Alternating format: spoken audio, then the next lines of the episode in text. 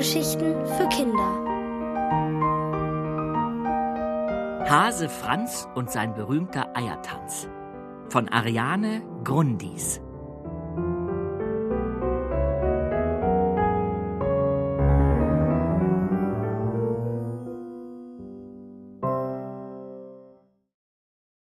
Zu alt für Knotenohren. Die Hasenfamilie Busch war eine sehr angesehene Familie im Tierreich. Seit Generationen hatte sie sich nichts zu Schulden kommen lassen. Über die Wiesengrenzen hinaus war sie für ihr tadelloses Verhalten bekannt. Immer freundlich, hilfsbereit, zuverlässig, wohlriechend, mit großen offenen Ohren und ebenso großen offenen Hasenherzen. Sie war geduldig, besonnen und auch alles andere, was zur Anständigkeit dazugehört. Aufgrund dieser unfehlbaren Eigenschaften arbeiteten die Familienmitglieder als Osterhasen. Auch beruflich gab es nie Beschwerden über die Buschs. Und nicht mal über sich selbst konnte sich die Familie beklagen. Die Kinder traten immer in die Fußstapfen der Eltern und führten die Tradition des Osterhasenseins zuverlässig fort. Aber nun war bald der kleine Franz an der Reihe. Auch der hatte überhaupt nichts dagegen, Osterhase zu werden. Im Gegenteil, er freute sich darauf, wie alle anderen Hasenkinder vor ihm sich auch auf diese Aufgabe gefreut hatten. Jedoch einige Tiere hegten Zweifel, ob der kleine Franz der Sache überhaupt gewachsen war. Herr Busch, zischte die Blindschleiche, wie soll denn Ihr kleiner Tollpatsch nur ein einziges Ei heil von Strauch zu Strauch bringen? Genau, gackerten die Gänse. Und dann auch noch pünktlich. Von so einem Schludrian? Und heimlich? wieherte ein Pferd. Den Schreihals hört man ja auf jeder Koppel, lange bevor er zu sehen ist. Diesem Spaßvogel fehlt sowieso der nötige Ernst, hauchten die Uhus. Unser Franz, der macht das schon, sagten die Hasen der Familie Busch. Aber wenn die Sonne hinter den Brombeerhecken untergegangen war und alle Hasenkinder festschliefen, da hörte man ein Flüstern. Und wenn die anderen recht haben? Unser Franz, der stolpert ja über seine eigenen Pfoten und findet das auch noch lustig, sagte Vater Busch. Aber er ist doch noch so klein, unterbrach Oma Busch die Bedenken. Ja, nickte Mutter Busch, er ist noch klein, aber mittlerweile groß genug. Irgendwann beginnt nun mal der Ernst des Lebens. Als Franz am nächsten Morgen mit seinen großen Geschwistern kichernd zum morgendlichen Möhrenbrei gehoppelt kam, sagte die Mutter streng Setz dich und iss deinen Frühstücksbrei. Um die schlechte Laune seiner Mutter zu vertreiben, machte sich Franz Knoten in die Ohren. Normalerweise reichte das, um seiner Mutter ein Lächeln ums Hasennäschen zu zaubern, aber heute blieb das Näschen seiner Mutter in Rümpfstellung. Lass das und iss. Du bist zu alt für so einen Quatsch rügte sie ihn. Seit wann ist man denn für Knotenohren zu alt? fragte Franz verwundert. Wie oft hab ich dir schon gesagt, dass du deiner Mutter nicht widersprechen sollst? fragte der Vater. Franz überlegte. Nullmal. Du hast das noch nie gesagt. Dann wird es aber höchste Zeit. Man widerspricht seinen Eltern nicht, mein Junge. Merkt ihr das? Okay. Franz zuckte gleichgültig mit den Schultern, und begann den Möhrenbrei zu essen. Wahrscheinlich hatten seine Eltern schlecht geschlafen oder Stress im Job. Ja, manchmal gab es Probleme mit Farblieferungen für das Eierfärben. Dann fehlte Sonnenblumengelb oder Vergissmeinnicht blau und schon war die Laune unterirdisch. Besser ich verzieh mich und lass sie in Ruhe, dachte Franz. Doch gerade als er loshoppeln wollte, sagte seine Mutter Halt. Hier geblieben. Hast du nicht etwas vergessen?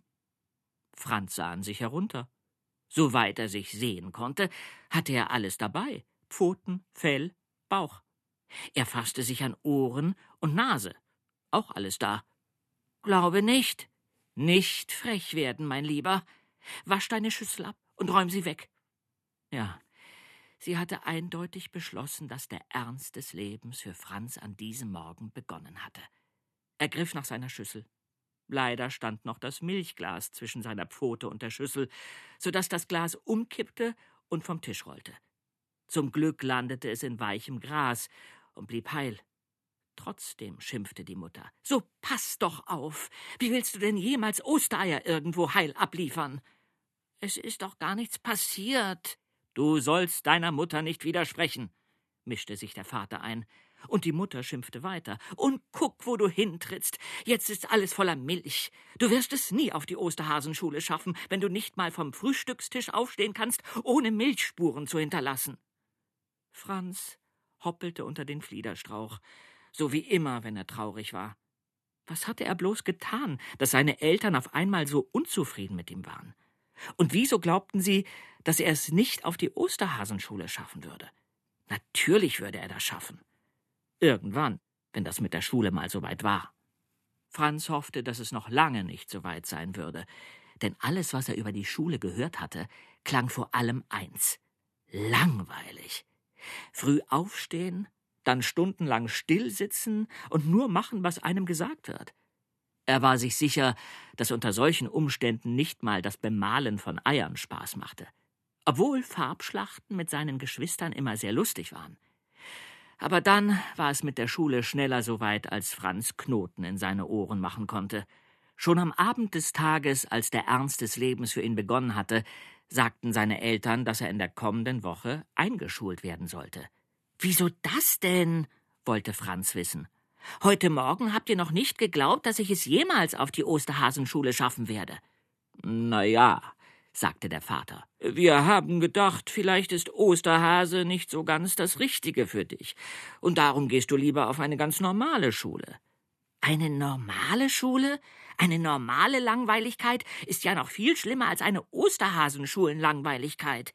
Ich möchte Osterhase werden, so wie ihr. Lasst es ihn doch versuchen, sagte Oma Busch.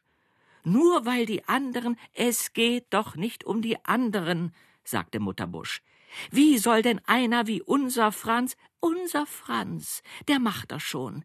Ich werde ihm helfen, sich auf die Aufnahmeprüfung vorzubereiten. Omas Augen funkelten hinter ihrer Goldrandbrille wie raureif. Gut, sagte Vater Busch. Soll er es probieren. Aber wenn es nicht klappt, dann sehen wir weiter, schloss die Oma. In den kommenden Tagen sah man den kleinen Franz mit seiner Oma über die Wiesen hoppeln. Außer hoppeln und dabei vergnügt aussehen, taten die beiden scheinbar nichts anderes.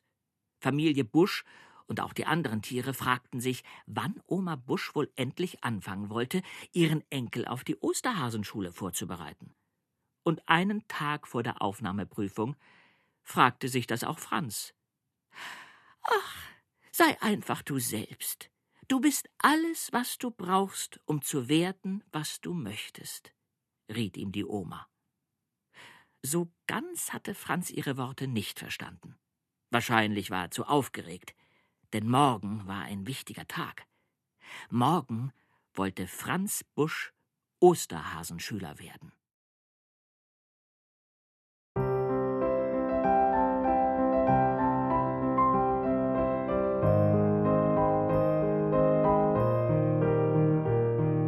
Ihr hörtet Hase Franz und sein berühmter Eiertanz von Ariane Grundis, gelesen von Jens Wawritschek.